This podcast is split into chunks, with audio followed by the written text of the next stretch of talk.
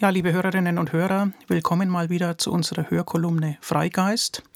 Wir im Cortices-Team sehen jetzt Anfang März dem großen Jahressymposium entgegen, das von 13. bis 15. März im Germanischen Nationalmuseum Nürnberg stattfindet, zum Thema Wo sitzt der Geist? Von Leib und Seele zur erweiterten Kognition. Aber es gibt ja noch andere Veranstaltungsformate bei Cortices, insbesondere den Humanistischen Salon. Und die heutige Folge des Freigeists ist einem Mitschnitt gewidmet des Humanistischen Salons vom Oktober. Da ging es um die Zukunft des Religionsunterrichts, ein unverändert aktuelles Thema. Ich hatte die Ehre und das Vergnügen, das Podium zu diesem Thema zu moderieren und wir blenden uns in den Mitschnitt ein. Herzlich willkommen zum Eröffnungstermin der vierten Staffel des Humanistischen Salons. Es ist Herbst geworden, der Salon ist wieder da. Dass es Herbst geworden ist, erkennen Sie auch an der Dekoration, äh, die hier herumliegt. Am schönen Wetter erkennt man es heute ja nicht. Ähm, wir haben ein spannendes Thema ähm, heute zu verhandeln im Format Forum der heißen Debatten. Wir werden sehen, wie heiß die Debatte wird. Vorneweg einige Worte zum Ablauf. Ähm, zunächst wird es Eingangsstellungnahmen unserer beiden Podiumsgäste geben von jeweils 10 bis 15 Minuten. Dann gegenseitige Repliken auf dem Podium und gegebenenfalls auch Rückfragen durch mich an unsere beiden Gäste.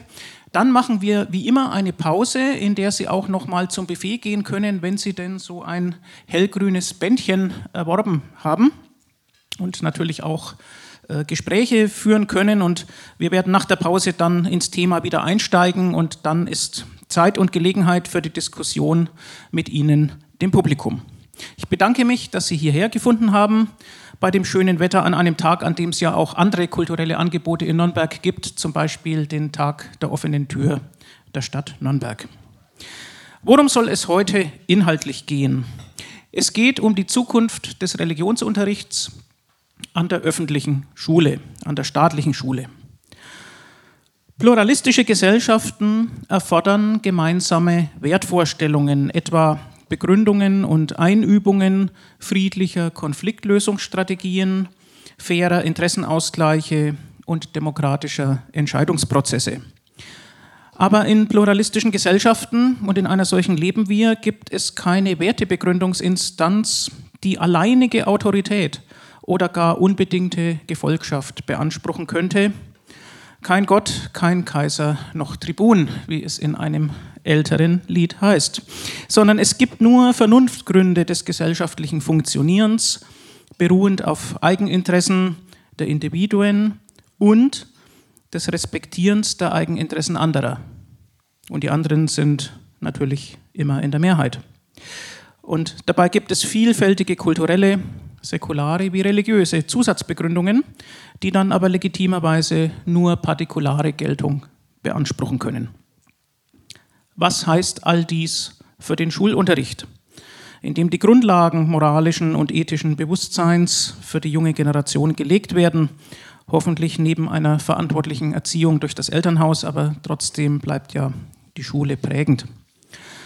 Konkret kann man fragen, soll das Angebot paralleler konfessioneller Fächer aufrechterhalten oder gar noch ausgebaut werden, sodass es dann evangelisch-lutherischen, römisch-katholischen, jüdischen Unterricht gibt, sunnitisch-islamischen, schiitisch-islamischen, alevitischen, vielleicht buddhistischen, freigeistigen und dann womöglich auch noch humanistischen ist das die Zukunft? Ist das ein gangbarer Weg? Oder wäre ein integrativer Ethikunterricht für alle, von dem man sich nicht zugunsten eines konfessionellen Faches abmelden kann, nicht die bessere Lösung? Dazu werden wir heute Argumente hören. Und wenn Sie nun glauben, dass jeder Theologe, nur weil er Theologe ist, für den konfessionellen Religionsunterricht plädiert, dann täuschen Sie sich. Ich begrüße ganz herzlich Herrn Professor Hartmut Kress von der Evangelisch-Theologischen Fakultät der Universität Bonn.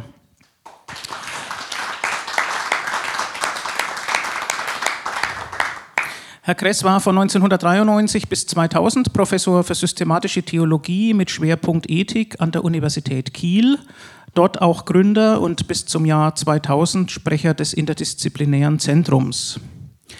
Seit 2000 ist er Professor für systematische Theologie insbesondere Ethik, an der Evangelisch-Theologischen Fakultät der Universität Bonn in der Abteilung Sozialethik. Seit 1. Oktober, also jetzt seit wenigen Tagen, ich habe es mit Schrecken gelesen, ist Herr Kress schon pensioniert und von den regelmäßigen Lehrverpflichtungen entpflichtet. Aber selbstverständlich bleibt er in vielfacher Weise als Autor und Referent aktiv nicht zuletzt kürzlich beim Deutschen Humanistentag, der Anfang September in Hamburg stattgefunden hat. Es gibt zahlreiche Veröffentlichungen von Herrn Kress auch zu Themen der Medizin und Bioethik oder etwa des kirchlichen Arbeitsrechts, Themen, die in säkularen Kreisen typischerweise auf Interesse stoßen. Wenn Sie nun glauben, dass ein hauptamtlicher Vertreter eines humanistischen Verbandes von vornherein gegen den Religionsunterricht eingestellt sein müsste, dann täuschen Sie sich erneut. Ich begrüße ebenso herzlich Herrn Dr. Alexander Bischkopf vom Humanistischen Verband Berlin-Brandenburg.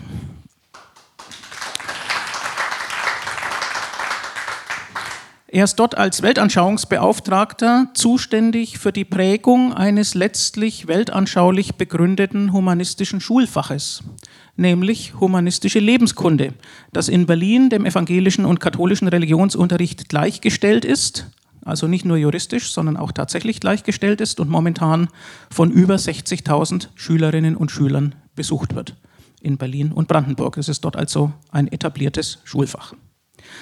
Alexander Bischkopf hat, das sei noch erwähnt, vor seiner Tätigkeit für den HVD Berlin-Brandenburg an der Technischen Universität Berlin neuere Geschichte und Erziehungswissenschaft studiert und am Zentrum für Antisemitismusforschung promoviert und war dann auch eine Zeit lang selbst als Lehrer für humanistische Lebenskunde tätig. Soweit die Vorrede und Vorstellung unserer Podiumsgäste. Wir kommen zu den beiden Eingangsstellungnahmen und wir hatten uns verabredet, dass Herr Kress beginnt. Bitte schön. Ja, recht schönen Dank. Auch schönen Dank für die Einladung. Äh, ist so ein kleiner Bogen ausgeteilt ähm, worden mit Stichworten oder mit einer kleinen Gliederung für äh, mein Statement. Also es steht ähm, auch ähm, in der Überschrift, worauf ich selber hinaus will, Ethikunterricht anstelle des konfessionellen Religionsunterrichts. Das würde ich in aller Kürze so zur Sprache bringen. Ganz knapp, erster Punkt, dass ich den Ist-Zustand in Erinnerung bringe. Äh, dann aber die äh, Notwendigkeit von Reformen betone. Zur Begründung Punkt 2 einige ähm, Aspekte, um den Reformbedarf zu unterstreichen und dann drittens ähm, ein Fazit. Das heißt, ähm, der erste Punkt, Status quo, der Ist-Zustand, die Verankerung des bekenntnisorientierten Religionsunterrichts im Grundgesetz. Religionsunterricht Bundesrepublik Deutschland eine Besonderheit. Das einzige Schulfach, das 1949 im Bonner Grundgesetz mit Verfassungsrang ausgestattet ähm, worden ist. Man knüpfte an die Weimarer Verfassung von 1919 an. Sonderstatus des Religionsunterrichts, den hat man noch verstärkt im Grundgesetz. Religionsunterricht wird ganz prominent erwähnt im Grundrechtsteil Artikel 7 Absatz 3. Religionsunterricht ist ordentliches Lehrfach und soll in Übereinstimmung mit den Grundsätzen der Religionsgemeinschaften erteilt werden, steht im Grundgesetz. Also eine Ausnahmerolle, Sonderrolle rechtstechnisch eine sogenannte Res Mixta, eine gemeinsame Angelegenheit von Staat und Religionsgesellschaften, herkömmlich vor allem der Kirchen. Das Ergebnis ist eine ganz erhebliche Intransparenz und Zersplitterung. Religion, äh, regional ähm, ist das Schulwesen ohnehin eine Angelegenheit der Bundesländer. Das gilt auch für den Religionsunterricht in der Einzelausgestaltung. Und wie das nun so aussieht in den 16 Bundesländern, das kann man überhaupt nicht darstellen. Das ist äußerst zerklüftet und dann eben eine Zerklüftung in den Schulen selbst auf der Basis dieses Artikels 7.3 Grundgesetz ähm, es wird nebeneinander erteilt evangelischer, katholischer, jüdischer, islamischer, alevitischer, mennonitischer und so weiter Religionsunterricht, dann noch teilweise wenigstens ein sogenanntes Ersatzfach Ethik und dann ebenfalls zum Teil ein humanistischer ähm, Unterricht, ein Ist-Zustand der Zersplitterung, ähm, der so nicht haltbar ist. Ähm, sicherlich, Religionsunterricht wird auch oftmals sinnvoll und zeitgemäß und aufgeschlossen ähm, erteilt, also kein Negativurteil in pauschaler Form. Das sollte man ähm, vermeiden, aber es besteht Reformbedarf. Den würde ich erläutern. Mein Punkt 2, einige Problemaspekte zum Religionsunterricht. 2a Schattenseiten des Religionsunterrichts kulturgeschichtlich gesehen. Äh, das ist ganz und gar nicht neu, dass man eine Grundlagenreform einfordert und sagt, ähm, das ähm, ist nicht aufrecht zu erhalten, dass über dem Umweg dieses Schulfaches ähm, Religion die Kirche in den Staat oder in die Schule hineinragt. Das wurde schon im frühen 19. Jahrhundert ähm, kritisiert und gesagt, also der Religionsunterricht in der Schule, ähm, der sollte so nicht aufrechterhalten werden. Pädagogen haben die zum Teil auch von Theologen vertretene Kritik dann deutlich verstärkt im 19. Jahrhundert. Argumente genauso wie heute. Die Schülerschaft wird gespalten. Dann der Einwand, ähm, es besteht die Gefahr, dass die Kirchen ganz konservative, dogmatische Positionen in die Schule hineintragen, so schon im 19. Ähm, Jahrhundert. Im Übrigen 19. frühes 20. Jahrhundert ein wirklicher Negativposten für den konfessionellen Religionsunterricht er transportierte Antijudaismus, einen gleichberechtigten jüdischen ähm, Religionsunterricht gab es nicht. Und dann die besondere geschichtliche Last des evangelischen Religionsunterrichts. Ähm, er förderte einen Staatspaternalismus, also von Staatswegen war es die Aufgabe des evangelischen Religionsunterrichts, den Gehorsam gegen die von Gott eingesetzte ähm, Obrigkeit einzuüben. Ähm, das war ganz besonders auf evangelischer Seite bis ins frühe 20. Jahrhundert hinein ganz prägend. Also geschichtliche Lasten, die sollte man schon sehen, wenn man über das Thema diskutiert. Mein Punkt 2b die Weimarer Reichsverfassung eine dilatorische, also eine zögerliche, ähm, eine inkonsequente ähm, Reform. 1919 Weimarer Reichsverfassung, Staat und Kirche ähm, wurden wenigstens im Prinzip getrennt. Religionsunterricht, das war ein ganz heißes Eisen. Ähm, bei den Beratungen für die Reichsverfassung. Es gab interessante Vorstellungen, Religionskunde statt ähm, Religionsunterricht, das setzte sich aber nicht durch. Es blieb beim bekenntnisgebundenen, kirchlich verantworteten Unterricht. Man hat so einige Sicherheitsmargen eingezogen in der Weimarer Verfassung. Die Kinder durften sich abmelden oder abgemeldet werden von den Eltern vom Religionsunterricht. Ähm, ein jüdischer Religionsunterricht ähm, wurde möglich. Insofern Religionsfreiheit und Pluralismus, das hat man schon gesehen ähm, in Weimar, aber keine substanzielle Reform. Warum? Weil es den Kirchen gelang, ihre alte Machtstellung im Staat und in den Stuhlen zu behaupten, auch über eine politische Partei, das Zentrum, das großen Einfluss hatte in der Weimarer Nationalversammlung. Und dann das Argument, das Schlüsselargument lautete in der Weimarer Nationalversammlung 1919, Religionsunterricht sei notwendig, um die sittlichen Grundlagen im Volk aufrechtzuerhalten. Damit bin ich dann schon auch bei den Gegenwartsfragen, Punkt 2c, heutige soziokulturelle Anforderungen. Schon vor 100 Jahren Weimar war die Gesellschaft weltanschaulich plural und ähm, wurde es zunehmend. Heute ist sie es erst recht. Schon damals, ähm, vor 100 Jahren, war das Argument, die christliche Moral und der entsprechende Religionsunterricht verbürgten die sittliche Basis der Gesellschaft. Schon damals war das Argument nicht triftig. In der Gegenwart hat es seine Plausibilität vollständig verloren. Der konfessionelle Religionsunterricht ist partikular. Er vermittelt Sichtweisen einzelner Kirchen oder Religionen. Die Gesellschaft beruht auf den allgemein geltenden Menschenrechten, auf universalen Prinzipien wie Freiheit oder Gerechtigkeit oder John Rawls auf einem überlappenden Konsens. Es geht also um übergreifende Ideen als Grundlage von Staat und Gesellschaft. Und für die Vermittlung kann nun der bekenntnishafte partikulare Religionsunterricht nicht zuständig gemacht werden. Das lenkt schon hin auf die Konsequenz, die ich ziehe oder ziehen werde jetzt in meinem Statement. Es gilt das bisherige sogenannte Ersatzfach, also es ist immer so abschätzig vom Ersatzfach Ethik die Rede, gilt dieses Ersatzfach Ethik aufzuwerten und im Schulsystem gezielt ähm, auszubauen. Gleiche Richtung noch ähm, ein anderes Argument, das ist mein Punkt 2d ähm, das Desiderat der Integration und des Dialogs. Heutige Gesellschaft, weltanschaulich plural, das hat den traditionellen christlichen Religionsunterricht in eine tiefe strukturelle Krise gestürzt. Frage, wer soll in den Schulen den legitimen Interessen von Schülerinnen, Schülern anderen Glaubens oder ohne Religionszugehörigkeit gerecht werden?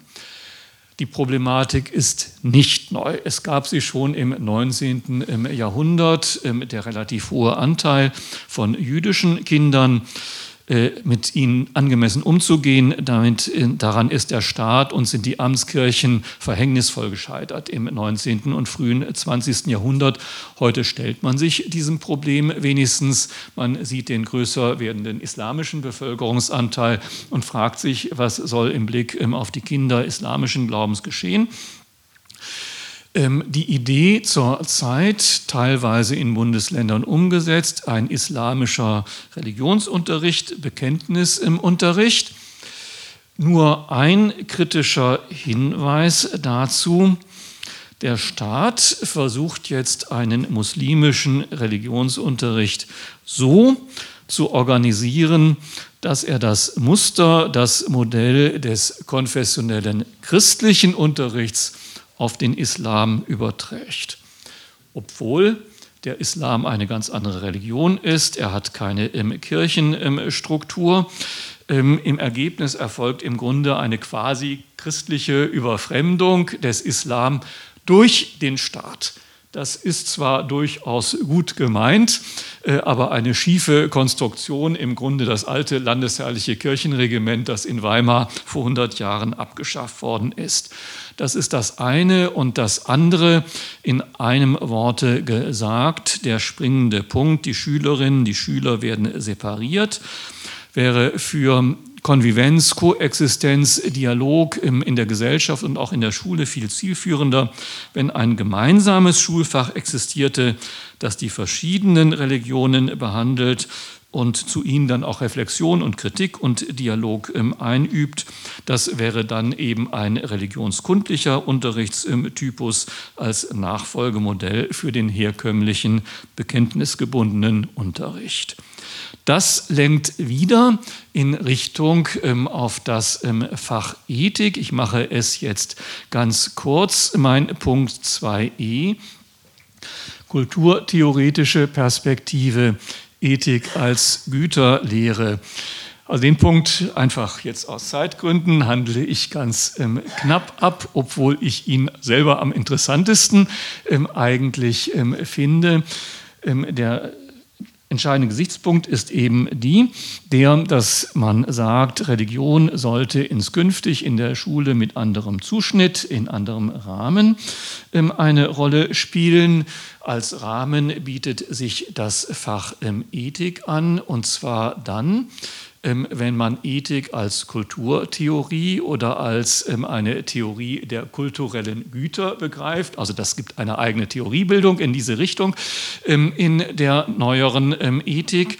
Ähm, die Religion wäre dann eines der Güter der Kultur und in dieser Logik könnte man sagen, dann hat das Fach Ethik als Kulturtheorie eben die verschiedenen ähm, Güter der Kultur einschließlich von Religionen ähm, als kulturellen Güter als kulturelle Güter zu behandeln und zwar ähm, so, ähm, dass ähm, eben Schülerinnen Schüler gemeinsam unterrichtet werden und diskutieren können über die ethischen und dann auch über die religiösen oder religionskundlichen Fragestellungen. Von daher das Fazit, das liegt auf der Hand. Es besteht grundsätzlich ein hoher Bedarf an Ethik in Gesellschaft, Staat und Politik. Schon das ist ein Argument, den Ethikunterricht im Schulsystem aufzuwerten, also auch radikal aufzuwerten. In Berlin ist er ja eingeführt und wird so ein bisschen geradezu abgebaut, so wie ich das äh, höre. Ähm, dann Ethik als Güterlehre. Ähm, es geht um Reflexion kultureller Güter und Werte in der Ethik und in diesem Rahmen kann man dann eben auch Themen der Religion in das Schulfach in Ethik einbinden. Das hat viele Vorteile. Es entspricht der Systemlogik des weltanschaulich neutralen Staates. Unterschiedliche religiöse, weltanschauliche Lebensdeutungen werden in einem übergreifenden Schulfach Ethik so präsentiert, dass Dialog und Toleranz eingeübt werden. Die Schülerinnen und Schüler werden nicht mehr separiert, ähm, wie das bislang der Fall ähm, ist.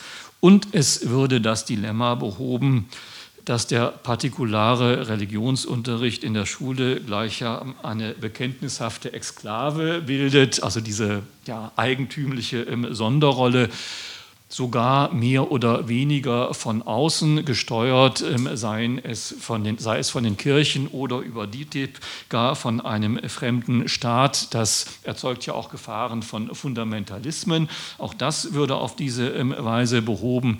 Und aus meiner ähm, Sicht würde es der Reputation religiös weltanschaulicher Themen in der Schule auch zugutekommen wenn man sie aus diesem Sonderstatus ähm, der Isolierung und dieser Scheinprivilegierung des Artikels 7.3 befreit, als würde eben zu einem normalen, ähm, regulär unterrichteten ähm, Unterrichtsfach. In diesem Sinne Perspektivisch sollte man ähm, eine grundlegende ähm, Änderung ähm, doch anstreben. Es muss dann Zwischenlösungen geben. Das hat man auch in Luxemburg bedacht, als man den Religionsunterricht in einen Ethikunterricht überführt hat vor vier Jahren in dem westlichen Nachbarland. Ich denke, so in diese Richtung sollte man sich in Zukunft bewegen. Aber damit mache ich erstmal einen Punkt.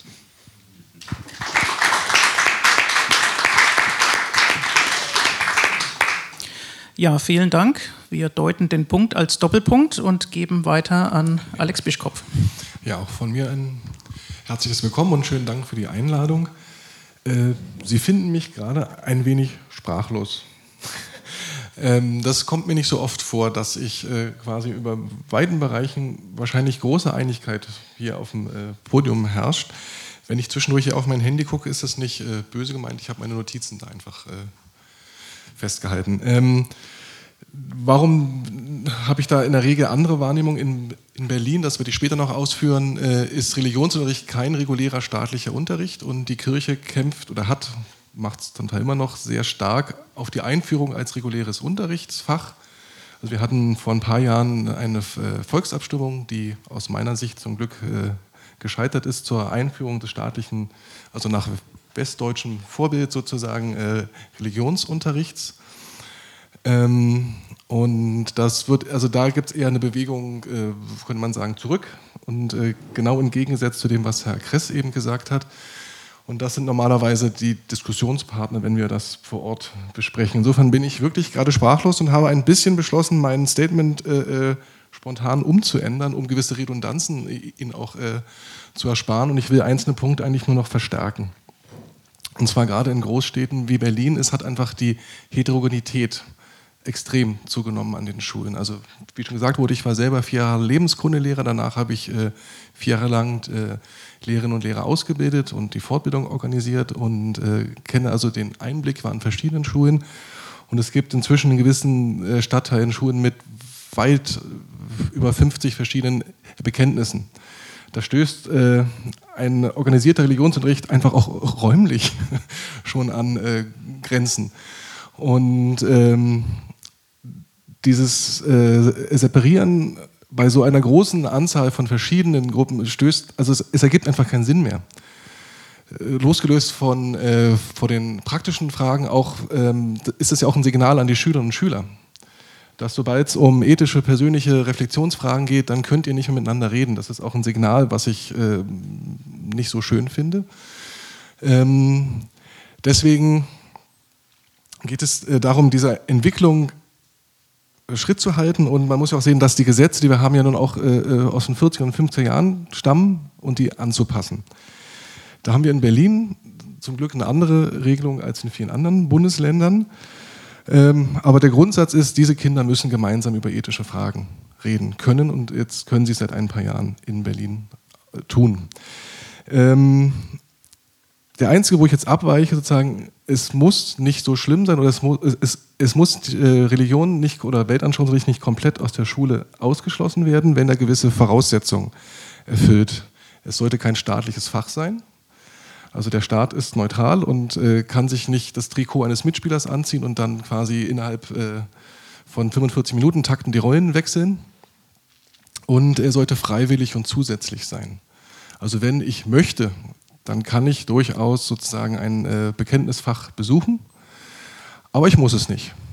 Und ähm, das hat gewisse Vorteile, die man auch andersrum deuten kann, nämlich äh, in dem Augenblick, wo der freiwillige von den jeweiligen Gemeinschaften organisierte Unterricht in der Schule zwar stattfindet, aber als extraterritoriales Gebiet sozusagen oder äh, Einrichtung ist es, muss es ja trotzdem in der Abstimmung mit den Schulbehörden und der Schule erfolgen. Also das kann auch quasi äh, Fundamentalismen auch im Gegensatz wieder äh, vorbeugen, wenn man die, äh, die Menschen nicht in Hinterhofmoscheen, in evangelikale Gruppen komplett entlässt, sondern immer noch einen gewissen Zugang ähm, ermöglicht. Ähm, deswegen der äh, HVD grundsätzlich auf Bundebene, wenn wir jetzt sind wir beim Wünsch dir was, wenn wir könnten, hätten wir gerne das Berliner Modell. Das möchte ich einmal kurz, kurz erläutern. Also in Berlin ist, wie gesagt, Religionsunterricht und Weltanschauungsunterricht kein Bestandteil des staatlichen Unterrichts. Es taucht nicht auf dem Zeugnis auf. Man kriegt so kleine Extrazeugnisse, wenn man möchte, kann man die verteilen. Bei uns bei Lebenskunde sind sie notenfrei, deswegen nennen die Kinder das eher ähm, Urkunde und nicht Zeugnis.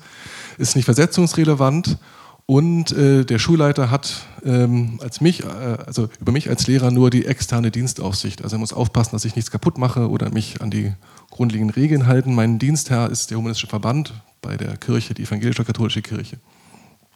Ähm, in den Klassen 1 bis 6, das ist in Berlin die Grundschule, geht von der ersten bis zur sechsten Klasse, kann man, wenn man möchte, äh, sein Kind, man, man ist ja erst ab 14 religionsmündig und kann sich selber entscheiden, ob man am Religionsunterricht teilnehmen möchte oder nicht, kann man sich anmelden. Und äh, tatsächlich haben wir in Berlin, das ist theoretisch, aber ich glaube, ich weiß gar nicht, ob ich die Liste inzwischen noch zusammenkriege. Also wir haben evangelisch-katholisch, dann gibt es noch ein drittes christliches, es gibt tatsächlich eine buddhistische Gruppe mit 16 Schülerinnen und Schülern.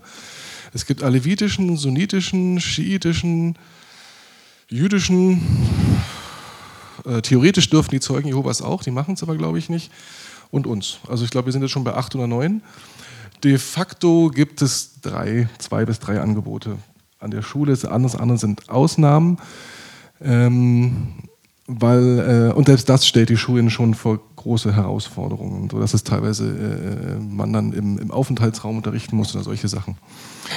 Ähm, in den Klassen 1 bis 6 wiederum kann man das äh, wählen, sozusagen. Kinder, die an nichts teilnehmen möchten, gehen dann in die Ganztagsbetreuung, also in den Hort sozusagen. Und ich schätze mal, ungefähr in den Grundschulen nehmen 70, 80 Prozent der Kinder an einem, irgendeiner Form von Bekenntnis- oder Wertunterricht teil. Von der Klasse äh, 7 bis 10, was dann die Mittelstufe ist in Berlin, äh, gibt es den verpflichtenden Ethikunterricht für alle äh, Schülerinnen und Schüler. Und der Gedanke dahinter an diesem äh, Konzept ist sozusagen, wenn man möchte, kann man sich äh, ausbilden lassen, erstmal, um gesprächsfähig zu werden, um dann gemeinsam sozusagen sich in einem vierjährigen Forum, wöchentlichen Forum auszutauschen über ethische Fragen. Und in der Oberstufe ähm, gibt es dann, wenn man möchte, noch Philosophie dann als, als, als Wahlkursfach. Der äh, Religions- und Weltanschauungsunterricht kann in der Mittelstufe 7 bis 10 zusätzlich gewählt werden. Nur brechen da die Zahlen und wer will das den Schülern und Schülern übel nehmen? Bei verkürztem Abitur und höherer Stundenzahl, die brechen dramatisch ein. Also ich glaube, wir haben äh, über 95 Prozent unserer Schüler und Schüler an den Grundschulen, also Klasse 1 bis 6. Bei der evangelischen katholischen Kirche hält sich es immer noch bis zur Konfirmation und danach bricht das ähnlich, ähnlich ein. Ähm, genau, wenn es ginge, wäre das ein System, was der humanistische Verband bevorzugen würde. Nun äh, wurde es eben gesagt, die äh, bildungspolitische Lage in den einzelnen Bundesländern ist dermaßen heterogen, äh, heterogen dass wir äh, in Vorbereitung auf den Humanistentag äh, es tatsächlich nicht geschafft haben, eine komplette flächendeckende Darstellung zu entwickeln. Es ist, es ist einfach mit zu viel, zu viel Sonderregeln ähm, äh, sehr schwierig, da ein flächendeckendes Bild zu entwickeln.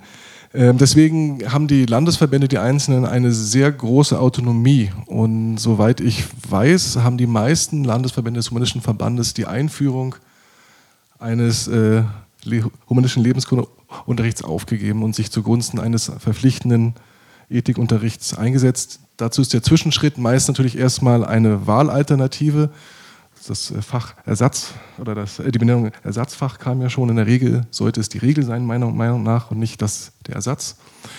Ähm, das ist zum Beispiel in Brandenburg, die haben so eine Mischregelung. Da äh, ist Lebenskunde, Ethik, Religion, das ist ein ethisches, religionskundliches Fach, ist der Standard. Man kann sich aber zugunsten von Religion und äh, humanistische Lebenskunde abmelden.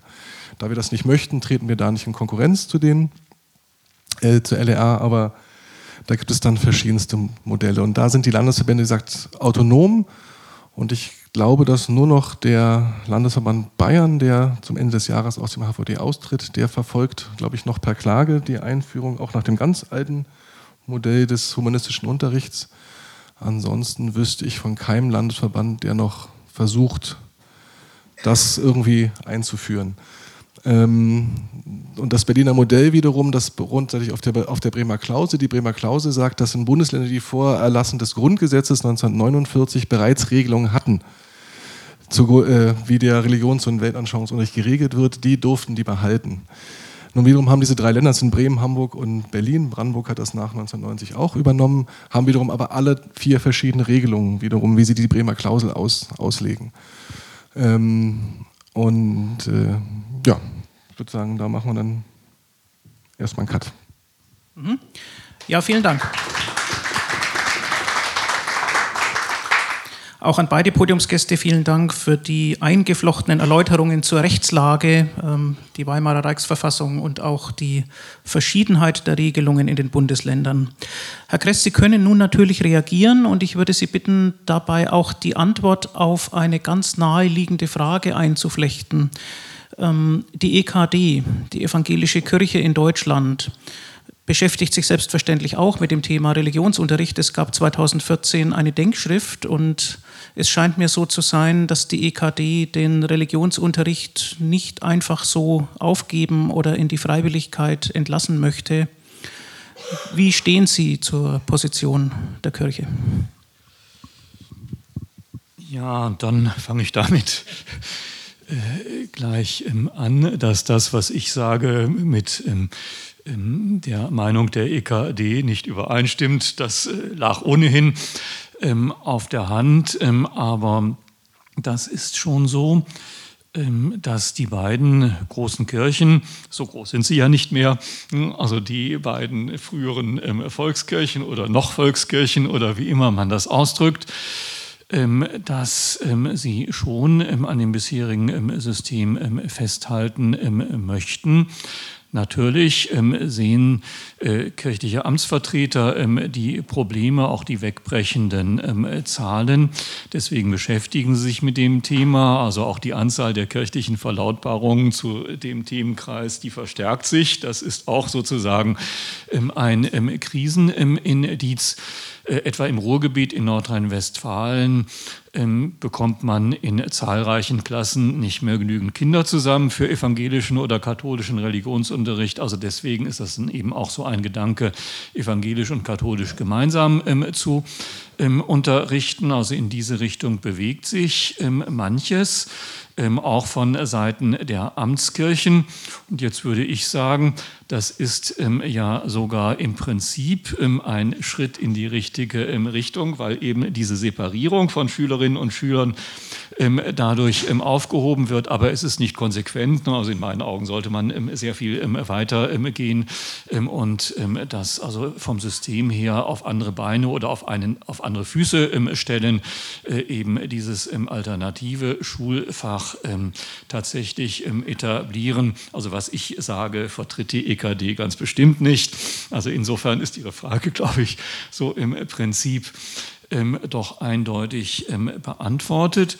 Jetzt hätte ich zu Ihren Bemerkungen, ich stimme ja ohnehin mit dem meisten völlig überein, Dürfte ich noch ganz kurz einen ja, Punkt sagen? Ich kann auch später noch was sagen. Ich sage dann einfach nur das eine und dann kommen Sie erstmal ähm, zum Zuge.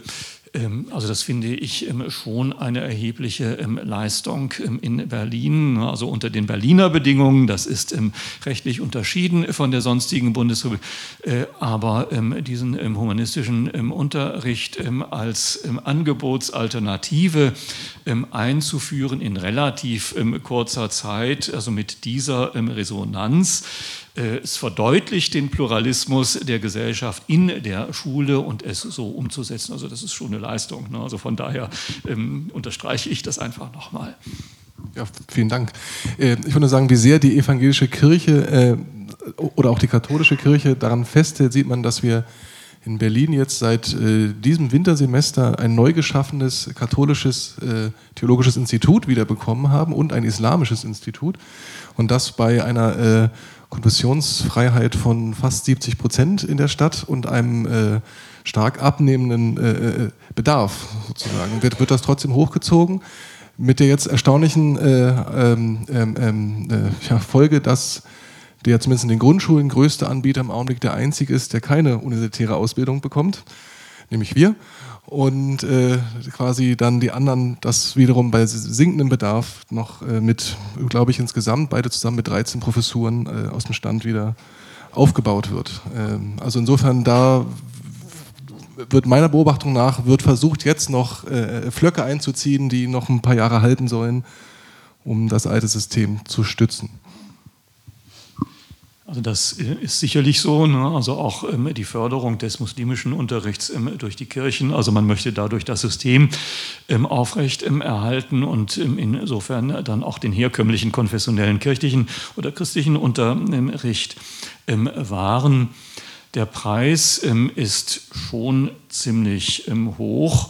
Hm, also diese Schieflage, ähm, jetzt diese Betonung äh, des Islamischen Instituts in Berlin und andererseits, ne, also dass Sie jetzt keine analoge Ausbildungsmöglichkeiten an der Uni haben, also das liegt auf der Hand.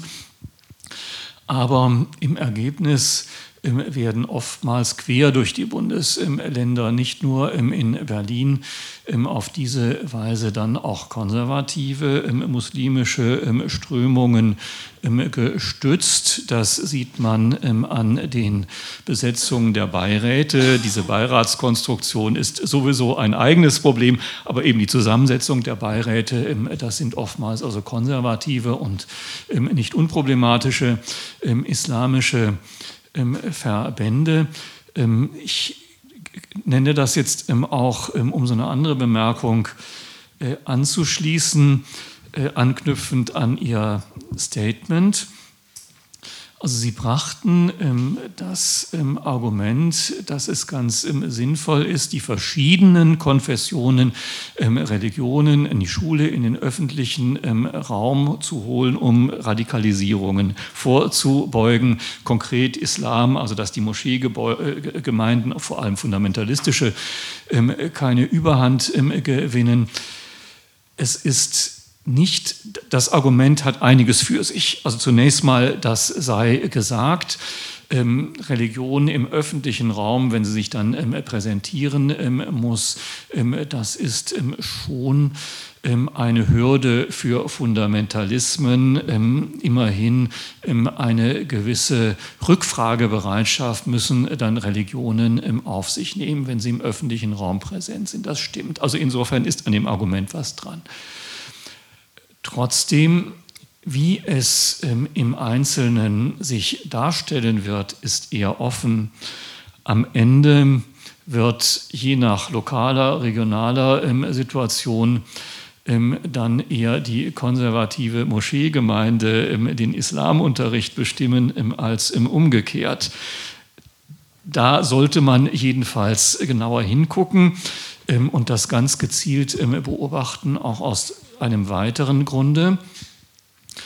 Äh, Das kirchliche System, das hat evangelisch herkömmlich nicht so eine große Rolle gespielt, katholisch schon. Evangelisch mag es sogar jetzt zunehmend ähm, verstärkt relevant werden, ähm, leider ähm, dass Religionslehrerinnen, Lehrer also eine kirchliche Vokatio brauchen. Ähm, sie gelten, wie es so ähm, amtstechnisch heißt, ähm, als verkündigungsnah. Also zum Beispiel ein katholischer Religionslehrer, Religionslehrerin darf in keiner gleichgeschlechtlichen Partnerschaft leben, also weil das mit der katholischen Naturrechtslehre nicht kompatibel ist. Äh, es wird mit anderen Worten durchaus in die Privatsphäre hineingefragt, vor allem katholisch und das wird nach Stand der Dinge, das lässt sich auch belegen, ähm, auf islamischer Seite ähm, wiederholt. Das heißt, diese Beiräte oder der sogenannte Ansprechpartner eines ähm, Bundeslandes muss so etwas Ähnliches wie die kirchliche Vokatio, die Lehrerlaubnis, aussprechen. Und dann werden die Kandidatinnen und Kandidaten befragt, wie oft sie in die Moschee gehen und ähnliches. Äh, dieses Fragerecht von Verbänden gegenüber Lehrerinnen, Lehrern, die dann vom Staat beschäftigt und bezahlt werden und deren Grundrechte, Privatsphäre auch der Staat zu schützen hat. Das finde ich schon schwierig. Also das ne, also hängt mit dem Punkt zusammen, den Sie genannt haben. Also da gibt es zwei Seiten, Pro und Contra, also man muss da genauer hingucken. Ja, äh, absolut, da stimme ich Ihnen zu. Deswegen war ja auch mein oder ist ja auch unsere Forderung, dass äh, Religionsweltanschauungsrecht eben kein staatlicher Unterricht, sondern nur der staatliche Aufsicht sozusagen erfolgt. Aber dass es da problematisch ist, sozusagen, das muss man auch wiederum, ähm, also rein technisch gesehen arbeiten wir im Lebensgrunde, Lebensgrunde äh, im Unterricht ja auch im verkündigungsnahen Bereich sozusagen. Und äh, wir nehmen auch da den Tendenzschutz wahr. Wiederum äh, fragen wir nicht nach persönlichen Lebensführung, aber wenn jetzt eine Lehrerin von uns ein Erweckungserlebnis hätte, und jetzt anfangen würde, mit ihren Kindern zu beten im äh, humanistischen Lebensunterricht, dann brauchen wir eine Handhabe, um zu sagen, das, das, das können wir nicht mehr tolerieren. Und das geht halt nur über diesen Tendenzschutz. Ansonsten könnte man diese Lehren nicht aus diesem Unterricht, also diesen Unterricht sozusagen äh, äh ihr verbieten. Das läuft bei uns weniger über eine Vokatio, sondern über die Mitgliedschaft. Also man muss Mitglied sein im Verband, wenn man den Unterricht machen möchte. Und wenn man jetzt quasi ein Erweckungserlebnis hat und religiös wird, dann kann man nicht mehr Mitglied im Verband sein und damit würde man die Lehrbefugnis verlieren. Das ist aber bei Gewerkschaften äh, oder bei bei Parteien ähnlich sozusagen, dass es einen legitimen Tendenzschutz gibt, dass jetzt ein Gewerkschaftssekretär keine Sekretärin im Arbeitgeberbund dulden muss, sozusagen, das kann man auch immer irgendwie verstehen. Es ist problematisch, dass äh, äh man solche Regelungen auch ausnutzen kann. Und da, Sie hatten es ja auch am Anfang gesagt, stößt auch das Staatskirchenrecht, das wir kennen, an dieser sehr christlichen Kirchenförmigkeit auch an seine Grenzen, weil wenn man die Schablone auf anlegt, dann ist die äh, Konfessionsfreiheit bei Muslimen nochmal deutlich höher als bei der autochthonen deutschen Bevölkerung, nämlich bei weit über 80 Prozent. Nur ungefähr 20 Prozent der Muslime gehören einem Moscheeverein an. Wir haben bei humanistischer Lebenskunde mehr muslimische Schüler als der muslimische Unterricht. Also ich hatte Schulgruppen, wo nur muslimische Kinder drin saßen. Inwieweit die dann tatsächlich alle gläubig sind oder ob es eher Kulturmuslime sind, säkulare Muslime. Also ich glaube, die Gefahr ist immer, sie als, als, als, als, äh, zu stark als Block zu sehen, weil es einfach äh, so ein Amtskirchen von oben mit, äh, mit erlassenen Positionspapieren, das ist nicht muslimisches Denken. Und da stößt einfach auch unseres, äh, unser Staatskirchenrecht an Grenzen und das müsste grundsätzlich reformiert werden, weil wer organisiert sich denn? Und das sind ausschließlich konservative Gruppen. Und der Staat braucht, weil er diese Verfasstheit hat, dringend Organisationen, die er ansprechen kann, denen er arbeiten kann. Der nimmt die, die da sind. Und das sind nicht immer die besten. Ja, danke für diese Erläuterungen. Ich habe noch eine Rückfrage an Alexander Bischkopf. Ähm, natürlich, die weltanschauliche Prägung eines weltanschaulichen Schulfaches muss gewährleistet bleiben und kann vom Träger dann auch durchgesetzt werden. Das ist in der Tat nachvollziehbar. Der HVD wird sich nicht ins Privatleben der Lehrer einmischen, das ist auch klar. Aber wie ist das nun eigentlich in der Unterrichtspraxis? Wie unterscheidet sich eigentlich der humanistische Lebenskundeunterricht der ja von der juristischen Aufhängung her weltanschaulich geprägt ist, vom staatlich verantworteten Ethikunterricht, der ja neutral sein soll. Ähm, also das Juristische, okay, das ist verschieden, aber in der konkreten Unterrichtspraxis, in den Unterrichtsinhalten, sind das nicht doch weitgehend dieselben Dinge, friedliche Konfliktlösung, Demokratiefähigkeit, Gibt es denn da ein wirklich humanistisches Proprium, würde man im religiösen Bereich vielleicht sagen, also etwas Eigenständiges, etwas spezifisch Eigenes, einen Unique Selling Point sozusagen, der nicht ohnehin schon gesellschaftliches Allgemeingut ist? Also wie unterscheidet sich tatsächlich Lebenskunde von Ethik? Also erst muss man sagen, um das zu erläutern, ist, äh, als der HVD Bremen eine eigene Privatschule angemeldet hat, äh, hat das die Schul, der Schulsenat in Bremen abgelehnt äh, mit dem Argument, naja, das allgemeine Schulrecht und der Schulplan und die, die Erziehungsziele, das, wären doch, das wäre doch Humanismus. Da braucht man doch keine eigene Privatschule mehr und sie könnten das gar nicht begründen. Und dann hat das, äh, ich glaube, Verwaltungsgericht in Bremen gesagt, bloß weil sie eine Weltanschauung durchgesetzt hat, bleibt sie trotzdem eine Weltanschauung. Also man muss auch sagen, äh, Lebenskunde gibt es ja auch nicht erst seit 1984, das war der dritte Anlauf. Der erste war 1919-20, der ist dann 1933 äh, sofort beendet worden. Den zweiten gab es 1954 unter Willy Brandt. Und der letzte ist dann 1984, da ist es uns dann gelungen, es wieder aufzubauen. Ähm, und ich denke mal, dass gewisse Vorstellungen von Reformpädagogik, von ethischen Zielen und sowas ins Allgemeingut übergegangen sind, sozusagen. Das, das ist ja auch äh, schön und nicht, nicht, nicht schlimm. Ähm, wenn man jetzt auf den heutigen Lebenskundenunterricht, äh, ähm, wenn Sie das fragen, dann würde ich sagen, ähm, von den reinen Themen, die wir haben, gibt es eine sehr, sehr große Überschneidung. Es gibt einen Unterschied in der Positionierung der Lehrkraft. Die kann und muss sich sozusagen positionieren. Ein, äh, von einem Ethiklehrer würde ich, äh, würde ich erwarten, dass er ausschließlich äh, vermittelt und sich weitgehend einer eigenen Positionierung und damit auch, äh, also gerade bei Grundschülern, die neigen natürlich auch eine, eine, Meinung vom Lehrer, darauf sind sie auch ein Stück weit konditioniert, sehr hoch zu bewerten und äh, anzunehmen. Ähm, aber eine Lehrkraft für Lebenskunde muss sich als nicht religiös, als humanistisch positionieren. Das würde ich, wenn diese, dieser Klarheit hätte ich große Probleme, wenn das eine Ethiklehrerklärkraft tun würde. Dann gibt es eine gewisse Fragestellung, wie ich an die Themen herangehe. Ist, ist Vermittlung oder ist Hinterfragen nach gewissen Grundsätzen? Nach gewissen skeptischen Haltungen. Natürlich ist Skeptizismus im Ethikunterricht auch wichtig, aber er darf quasi nur ein Stück weit gehen und nicht so weit reichen. Das nächste ist sagen, äh, gibt es natürlich auch einen, einen Lehrplan, der auf gewisse Lehrinhalte, die nicht dogmatisch als aus, auswendig zu lernender Kanon ist, sondern aber es gibt sozusagen humanistische Postulate wie Solidarität, Weltlichkeit, sagen, das sind Orientierungspunkte, die mir helfen, mein Leben, gewisse Themen nach einer gewissen Systematik zu diskutieren, zu hinterfragen. Die sind natürlich ein Stück weit oder sind gerade bei den Kindern, weil sie ja nicht Mitglied sind, ergebnisoffen. Aber die Gliederung, das Herangehen an die Fragestellung, die ist äh, humanistisch und die unterscheidet sich vom Ethikunterricht. Ich habe auch an Herrn Kress noch eine Nachfrage. Sie hatten sich ja sehr vehement für einen Ethikunterricht, der dann aber ja weltanschaulich neutral sein muss, ausgesprochen. Nun gibt es eine Argumentationslinie, die besagt, eine Wertebegründung kann niemals weltanschaulich neutral sein, sondern ähm, hat immer sozusagen eine, eine Grundierung, ähm, die verschieden gewählt werden kann.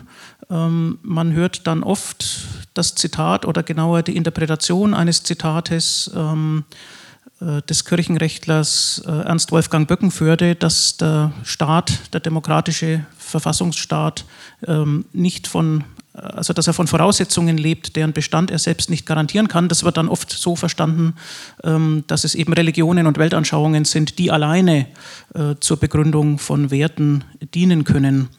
Wie stehen Sie zu diesem Argument und was würde das dann für einen staatlichen Ethikunterricht bedeuten? Das heißt, Sie sprechen mich jetzt auf dieses ähm, oft zitierte Böckenförde-Diktum ähm, an.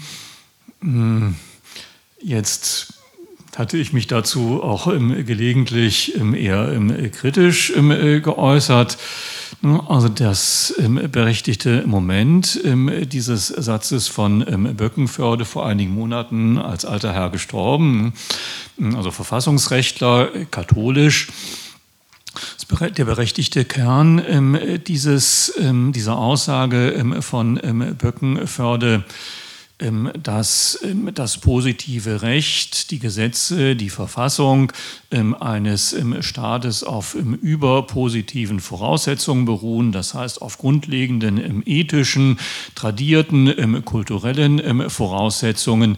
Insofern begründet sich der Staat nicht selber, sondern er ruht auf auf bestimmten kultur- und geistesgeschichtlichen Voraussetzungen, die auf einem Kontinent oder also eben hier Mittel im Europa ähm, überliefert ähm, sind. Und es ähm, gilt, ne, also sich diese Voraussetzungen, die geistigen Hintergründe zu vergegenwärtigen. Also das sind für uns vor allem zum Beispiel die Menschenrechte, über die man sich klar sein muss als Verfassungsgrundlage. Soweit ist das völlig zutreffend. Ähm, dieses Böckenförde-Zitat ähm, hat ähm, so eine gewisse Schlagseite, dass es unterschwellig besagt, es sind christliche und zwar vor allem katholische Grundlagen, auf denen der Staat und die Verfassung aufruht. Jetzt hätte Herr Böckenförde die Möglichkeit gehabt, das eindeutig klarzustellen und zu sagen, so habe ich das nicht gemeint. Es gab mal eine Kontroverse zwischen ihm und mir. Also ich hatte genau das auch gesagt. Äh, und ähm, diese, das, er schrieb eine Replik auf meinen Artikel. Ähm, und da findet sich keine Klarstellung zu diesem Missverständnis also vielleicht wollte er ja auch dieses Verständnis oder Missverständnis. Also es seien doch letztlich christlich und gar katholische Grundlagen, auf denen der Staat aufruht. Also insofern habe ich so gewisse Vorbehalte gegenüber diesem, diesem Satz von Böckenförde, obwohl er natürlich andererseits auch Sinnvolles meint. Und das wäre dann andererseits auch mein Punkt. Also dieser Ethikunterricht, man kann sich auch andere ähm, Bezeichnungen, in Niedersachsen heißt es Werte und Normen, aber ich finde, es ist vielleicht auch Fachblindheit, ähm, das Wort ähm, Ethik ganz sinnvoll. Der Ethikunterricht soll dann eben auch Verfassungsgrundlagen, Menschenwürde, Menschenrechte, Nachhaltigkeit, also auch ökologische Fragestellungen, äh, geistesgeschichtliche Traditionen verdeutlichen die Lehrerin oder der Lehrer, von denen das dann vorgestellt wird in einem solchen im Unterricht, das war der andere Teil Ihrer Frage, ist natürlich kein Neutrum. Ähm, also er kann oder sie kann und soll eine Position haben. Ich habe auch nichts dagegen, gegebenenfalls, dass sie offengelegt werden. Transparenz ist ähm, immer sinnvoll. Nur ähm, eben die Lehrerin, der Lehrer ähm, sollte ähm, seine oder ihre ganz bestimmte Position ähm, den Schülern nicht aufoktroyieren. Also, wenn jetzt ähm, eine Lehrerin meint, sie müsse die Menschenrechte unbedingt platonisch begründen oder sie müsse oder er müsse einen Naturgedanken, Naturschutzgedanken unbedingt aristotelisch ähm, begründen oder meinetwegen katholisch oder muslimisch oder ähm, wie immer. Also er kann das natürlich sagen oder sie, aber es sollte nicht bekenntnishaft überwältigend sein, also nicht missionarisch, ne, sondern das sind alles eben Positionen, über die diskutiert werden kann und soll in einer offenen Gesellschaft und genau dies. Ne, also sollte im Ethikunterricht dann auch deutlich werden.